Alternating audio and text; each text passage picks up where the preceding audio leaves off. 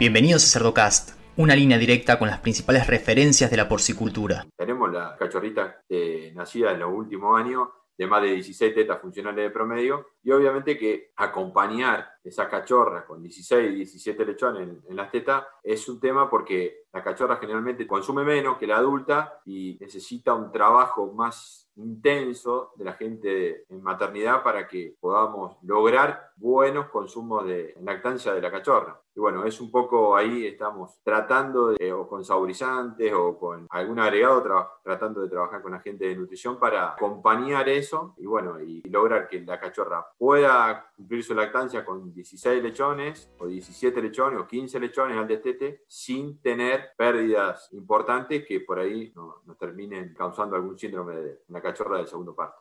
Seguimos en las redes sociales y Spotify para tener acceso a información de calidad, continua y de acceso gratuito.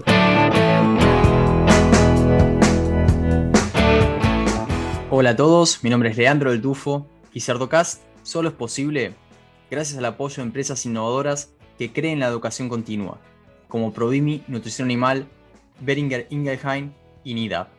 Hace algunos episodios atrás tuve la suerte de tener al Dr. Mark Ducu para hablar sobre estrategias nutricionales y de manejo para capitalizar la prolificidad de las genéticas modernas. Es un episodio que no tiene desperdicio y que rompió el récord de reproducciones. Queda en evidencia que dentro de la audiencia hay gran interés por este tema y hoy nos vamos a meter dentro de una granja que ha sido reconocida por lograr destetar 38 lechones por cerda en el último año. Para eso tengo la suerte de presentarles a Daniel Spurio. Daniel, ¿cómo estás?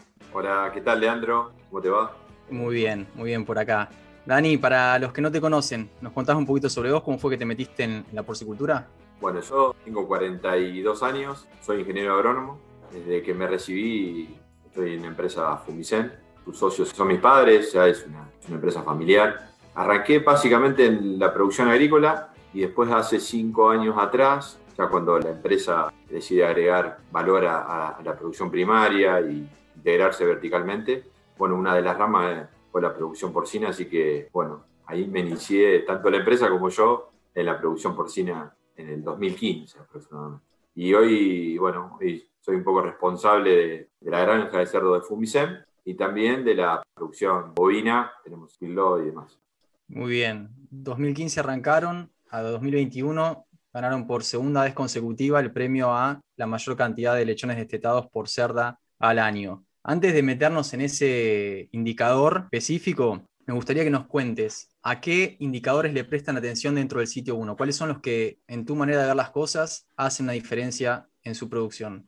Mira, yo te puedo contar lo que hacemos nosotros. No somos especialistas, pero bueno, un poco la, la, experiencia nuestra es en el sitio 1, arrancando por la cachorra, siempre fue algo que le hemos dedicado y le damos mucha importancia y creemos que hoy duplicando la granja a 1.200 madres hemos redoblado un poco la importancia de la cachorrera, principalmente porque se hizo una cachorrera específica para recibir a la cachorrita desde los 70 días y tener una cachorra donde va a tener cinco alimentos, tres durante su desarrollo, después un alimento de flashing y un alimento específico para cachorra, obviamente con las densidades recomendadas por, por manual y de cada genética y demás. Y bueno, nosotros hacemos mucho hincapié, primero una buena detección de celo y una estimulación bastante intensa del celo. Tratamos siempre de, como premisa principal, llegar a una edad de servicio, que son las recomendadas por las casas genéticas por manual, de 240 a 250 días, y tratamos de que nuestro 80-85% de, nuestra cachorra sigue con un peso de 150, 155 con eso también garantizamos que a nuestro parto y a nuestro destete no tener tanta dispersión de peso de la cachorra.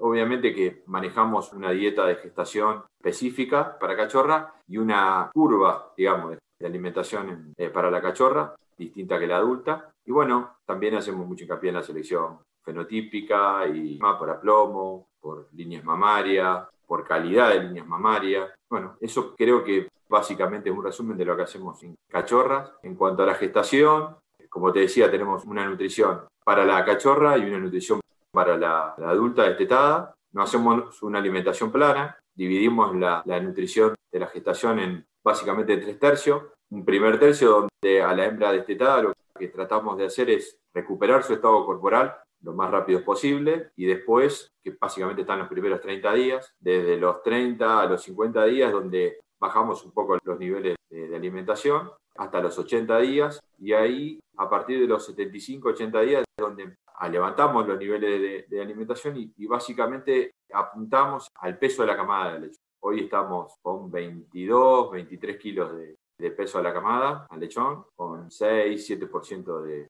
de lechones de baja viabilidad. Nosotros contemplamos un lechón de baja viabilidad por menos de 800 gramos. La verdad que hemos trabajado bastante, básicamente en el último tercio, tratando de buscar un equilibrio entre el peso de la camada y no tener problemas al parto. Y después, en, maternidad tenemos un equipo, nosotros le decimos especializado, tenemos un poco de gente de más y básicamente nuestros indicadores tomamos como, mucha importancia la tasa de nacido vivo, a la mortandad al día 4, el día 5, que nos da un, indicio de cómo vamos a terminar nuestra mortandad los 21 días que destetamos. Y básicamente estamos rondando el 90% de la tasa de nacido vivo. Lo que es cachorra no inducimos y lo que es adulta sí inducimos. Más o menos organizamos los partos, entre comillas, para no tener más de 9, 10 partos por día y bueno, tener una atención adecuada y, no cargar mucho a los chicos. Después hacemos un trabajo bastante intenso. Tenemos gente específicamente que está alineada para la alimentación de la cerda dentro de la maternidad y un seguimiento bastante personalizado, nosotros que le, decimos adentro de la maternidad, porque por ahí estar encima de la cerda si come, si no come, eh, observándola, si está dolorida o no, y, tratando de, estimular el consumo de la misma y obviamente trabajando mucho en el ambiente, en el ambiente dentro de la sala y demás, que creemos que es muy importante para, para el consumo de la cerda, para el bienestar de la cerda y para, obviamente, el bienestar general de la sala.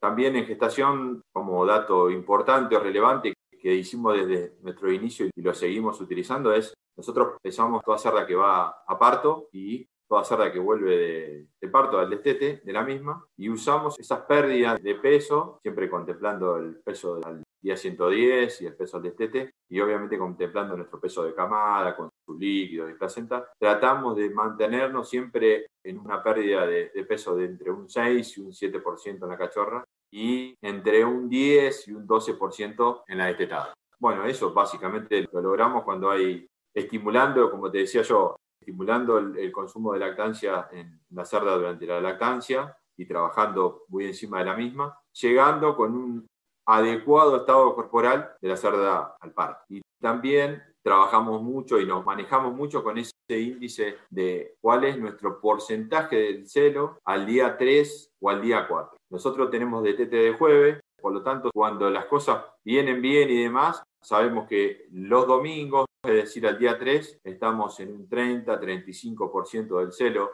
de la destetada y al día lunes, a la tarde, es nuestro punto más importante donde decimos la semana terminó bien y el servicio de, la semana de gestación va a arrancar bien, llegamos al 90, 92, 93% de celo de la destetada.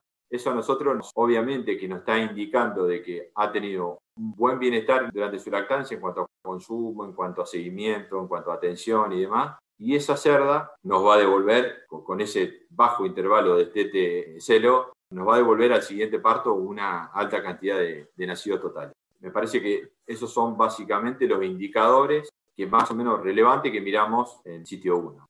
Excelente, Daniel. Y me interesa que nos cuentes un poquito el manejo que hacen, porque claramente con 38 destetados por cerda al año hay un manejo bien preciso que hacen en cuanto a, la selección de la cachorra, el número de tetas, cuál es el número de tetas mínimo que ustedes están considerando a la hora de, de agarrarla como reproductora, también un poquito que nos cuentes el tema de las adopciones, ¿no? Porque con ese número de, lechones es, importante cuidar eso. Sí, en cuanto a la selección de cachorra, nosotros tenemos como número mínimo de tetas 14 tetas totales funcionales, pero hay una aclaración que también miramos mucho y trabajamos mucho sobre la calidad. En una cachorra que es una F1, que nosotros le llamamos que es una, una híbrida, nosotros los primeros tres pares de tetas no tienen que tener alteraciones, ninguna. Es decir, no podemos encontrar un pezón dañado ni, nada. Y en la línea pura, en la cachorra línea pura de abuela o bisabuela, según su mérito genético, ahí sí, en ninguna teta tiene que tener alguna teta dañada. Eso es como además del número mínimo, por más que cumpla un número mínimo, si en la F1 alguno de los primeros tres pares de teta está dañado o en la línea pura algún par de teta está dañado, automáticamente la descartamos. El primer descarte que se hace es al peso de nacimiento, o sea, una hembrita de selección con menos de 800 gramos, directamente nosotros ya la descartamos al nacimiento. Bueno, eso es un poco completándote la pregunta de, nuestra selección de, número de tetas. Hoy lo vemos como año a año va evolucionando la cantidad de tetas. Es un poco un mérito de, de las empresas de genética que están trabajando y obviamente de nosotros que también estamos adoptando esas mejoras y, también invertimos en traer nuevas líneas genéticas y en las actualizaciones. Y bueno, nosotros acá en Argentina, con la empresa de genética, hemos traído hembras desde Brasil y últimamente, hace pocos días, hemos tenido un ingreso de hembras desde Canadá, directamente desde el núcleo genético. Así que, bueno, ahí creemos que todo eso seguirá para adelante y después empezaremos a trabajar en algunos indicadores más de interés de la empresa específicos. Me gustaría ahí agregar una cosita, la importancia de la genética, pero de acompañarla también, ¿no? Lo primero que empezaste diciendo vos es, cumplimos con los requisitos en cuanto a edad de primer servicio, peso, acompañarla con la nutrición, acompañarla con el manejo, que es, es algo que ahora te voy a pedir que nos cuentes un poquito más sobre el tema de adopciones y sobre instalaciones, ¿no? Porque a una reproductora que la cargas tanto, con tantos lechones, si no le das las condiciones en la maternidad, nunca va a tener el consumo de alimento que necesita, va a perder muchísima condición corporal y va probablemente parar a, descarte más tempranamente que tarde por, una cuestión de que estamos abusando de su condición, ¿no?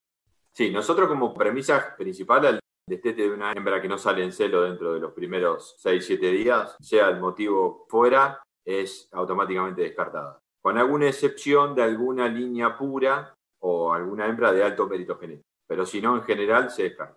Por eso yo te decía que hacemos mucho hincapié en el consumo dentro de la maternidad, porque sabemos que si nos vamos fuera de ese parámetro de una cachorra desde un 6, un 7% de pérdida de peso, a partir de ahí ya como empezamos a tener algún síndrome de segundo parto de la cachorra, bajan los lechones nacidos totales y sufre más el, estado corporal y por ahí tenemos que, recurrir a, a excesos de alimentación y demás que no los terminamos corrigiendo. Lo mismo pasa con un adulto. Nosotros, obviamente, hay mejoramiento en la cantidad de tetas y eso por ahí adentro de la maternidad, lo que vemos en, el último año es que nosotros tenemos una cantidad de nacidos vivos por encima de nuestro promedio de tetas, que tenemos funcionales semanalmente en sala de parto. Nosotros lo que hicimos hace dos o tres años, bueno, teníamos dos o tres herramientas para hacer, o bajar la cantidad de cerdas al servicio y bajar la, cuota de monta, para tener menos parto y nos sobren algunas jaulas semanales para poder hacer nodrizados, pero básicamente eh, nosotros elegimos no alterar la cuota de monta,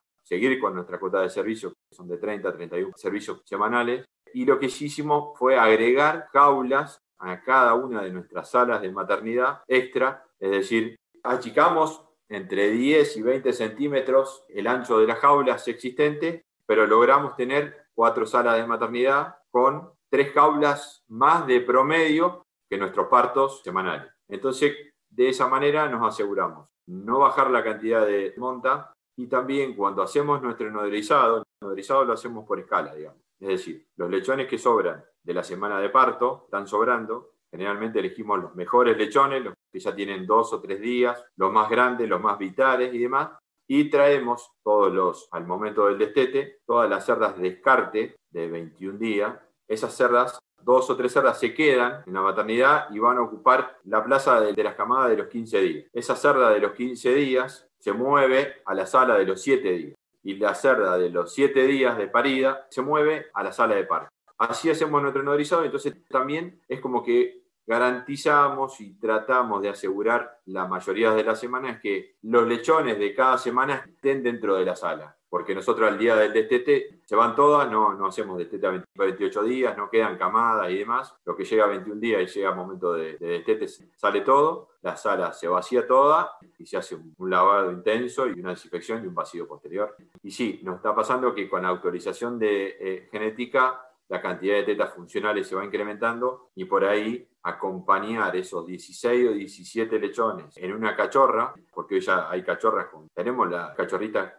nacida en los últimos años de más de 16 tetas funcionales de promedio. Y obviamente que acompañar esa cachorra con 16, 17 lechones en, en las tetas es un tema porque la cachorra generalmente consume menos que la adulta y necesita un trabajo más intenso de la gente en maternidad para que podamos lograr buenos consumos de lactancia de la cachorra.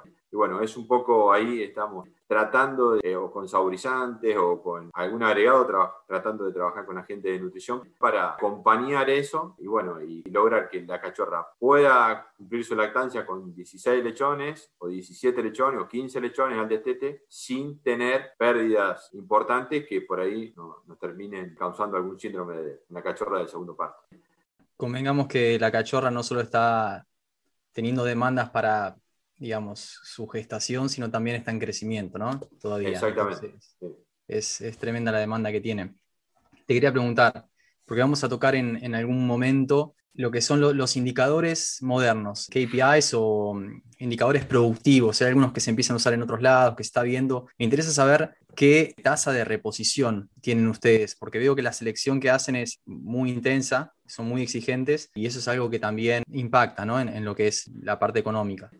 Sí, nosotros el año 2020 hemos terminado con una tasa de reposición algo elevada, el 60%. Un poco es como que nosotros final de la semana de parto tomamos la decisión ahí, empezamos a definir cómo va a ser esa banda, tanto en cantidad como en calidad, más que nada en calidad por cantidad de cruzamientos puros que necesitamos semanalmente. Y bueno, en el último tiempo fuimos ajustando eso y estamos trabajando sobre eso porque sabemos que una tasa de reposición de más del 60% no es gratis y no es lo que buscamos. Eh, un poco tiene alguna explicación porque hemos acelerado alguna renovación de, de actualización genética. Hay una parte de explicación por ahí y otra parte es que también estamos tratando de ajustar un poco esos niveles de reposición más cerca al 50%. NIDAP es el líder global en automatizaciones ganaderas. Mediante la identificación individual de los animales, sus tecnologías permiten brindarles atención personalizada a las reproductoras en gestaciones grupales y en sus diferentes estadios de producción, maximizando así la productividad.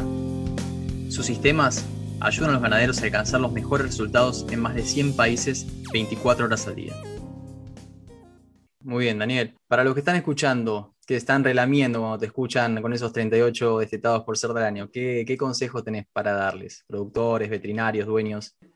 No, bueno, a ver, a nosotros, a Fumicén, como yo te decía, hace del 2015 que arrancamos con el sector porcino y, todas estas cosas de que hemos prácticamente iniciado y con números elevados y con números que no estaban en, en todos lados, nos agarra un poco de sorpresa, pero Fumicen desde sus inicios es una empresa que siempre se caracterizó por la adopción de tecnologías, por innovar, por invertir en, tecnologías nuevas y, también en profesionales, en capacitar y demás. Yo creo que las cosas, primero todo se inicia con un buen equipo de trabajo. Cuando la empresa te permite esas cosas y se caracteriza por la innovación y demás, uno un poco a cargo de, siendo un poco la cabeza de todo esto y tratando de empujar y, demás, lo primero que hemos hecho es rodearnos de buenos profesionales y, de un equipo de humano confiable, comprometido, con ganas de lograr objetivos, con ganas de superarse. Y, ese equipo de profesionales, siendo los mejores, tratando de que le transmitan al equipo, a los chicos, su experiencia, las ganas de superarse y, demás. Yo creo que haciéndose todo con pasión, como, como me lo transmitieron mi viejo a mí y uno transmitir esa pasión y demás. Y yo básicamente lo vuelvo a repetir, la gente profesional, de confianza, para que esa confianza se logre información confiable y esa información confiable permita analizarle, por, permita obviamente tomar decisiones más certeras, más sostenidas en el tiempo y más sustentables y y obviamente también esa dinámica, alta dinámica de datos, de, información confiable, esa gestión continua, también de poder intervenir rápido. Todas esas cosas me parece que, obviamente te permiten lograr objetivos. La verdad que nuestro fuerte es, es, el grupo humano que tenemos. La verdad que tenemos un grupo humano que, yo siempre digo, con capacitaciones, con muchas ganas de capacitarse, con muchas ganas de aprender, con ganas de superarse, motivados, porque siempre hay un momento para, cuando tenemos que trabajar, trabajamos y siempre hay un momento para, para sentarse, para charlar, para intercambiar opiniones, para estar a disposición cuando todos tenemos un problema y demás. y la verdad que obviamente también para acompañarlo en, sus necesidades y en su crecimiento personal también. Eso me parece que, es muy importante. Bueno, te felicito por eso porque yo sé que no, no viene solo. Hace falta liderazgo, motivación, capacitar. Así que felicitaciones por, por, conseguir eso. ¿Y el año que viene? ¿Vamos por los 39? Y ahora es como que nos tocó esto y es como que todos queremos más, pero detrás de, un número también hay un montón de, otras cosas. Me parece que la empresa está, estamos duplicando la granja a, 1.200 madres y un poco el desafío es, primero, en el medio de una duplicación, que nos golpee lo menos posible. Estamos trabajando con eso, con todos los profesionales que tenemos, eh, con el equipo tanto de genética, sanitario como de nutrición porque me parece que desde el momento que arrancamos con esto, yo sabía que esto necesita tener un equipo sólido, confiable entre las partes, trabajando unido, independientemente de que cada, cada uno tenga su, su, rama, pero me parece que tenemos momentos donde nos sentamos toda la mesa a discutir para adelante y, y todos nos enriquecemos y, y obviamente que, que, así se logran resultados. Pero me parece que obviamente que se pueden superar esos números y nosotros en el 2020, el, el último semestre, hemos estado en 40 estado Se han sostenido y demás. Hoy estamos, eh, primer cuatrimestre del año, hemos superado los 4.500 kilos producidos por hembre por año. Por eso digo que ese número de 38 tiene un montón de otras cosas que son también importantes. Pero bueno, lo más importante creo que es, es sostenerse, es aumentar la escala y, y, si se puede ir por más, vamos a ir por más, porque me parece que hay que ser cada día más eficiente y más sustentable también. Excelente, excelente. Sí, que no se nos escapen los indicadores económicos también, ¿no? Y, lo que paga las cuentas, o sea. Es lo más importante. que vendas lechones, eh, pero en este caso vendes kilos de, cerdo, así que nada. Exactamente. Bueno, Daniel, felicitaciones nuevamente y te agradezco mucho que hayas compartido con nosotros acá y con nuestra audiencia en Cerdocast. No, gracias a vos y bueno, saludo a todos y espero que la experiencia que por ahí les cuento de los que lo que hacemos y lo que nos pasa, entre todos nos ayudemos y podamos ser cada día más eficientes. Muchas gracias. Gracias a vos. Y a los que llegan hasta acá, les pido que piensen también en otros profesionales de la industria porcina y le compartan este episodio, para que todos podamos sacarle provecho a la palabra de los principales referentes de la porcicultura. Un abrazo grande y hasta el próximo episodio.